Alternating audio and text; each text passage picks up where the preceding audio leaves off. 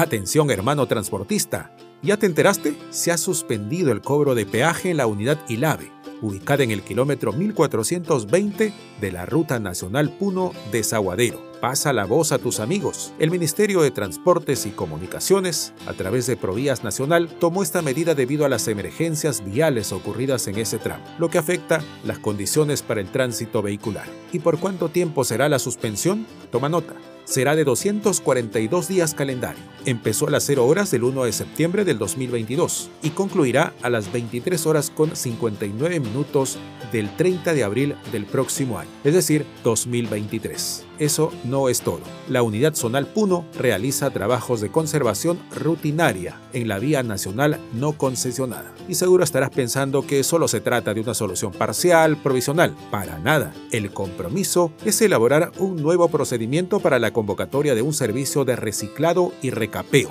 De esta manera sí se mejorará las condiciones de tránsito en esta importante vía. Estos trabajos deberían comenzar en abril del 2023.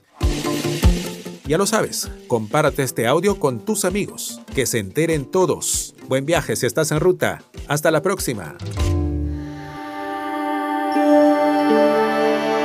Este es un podcast del Ministerio de Transportes y Comunicaciones.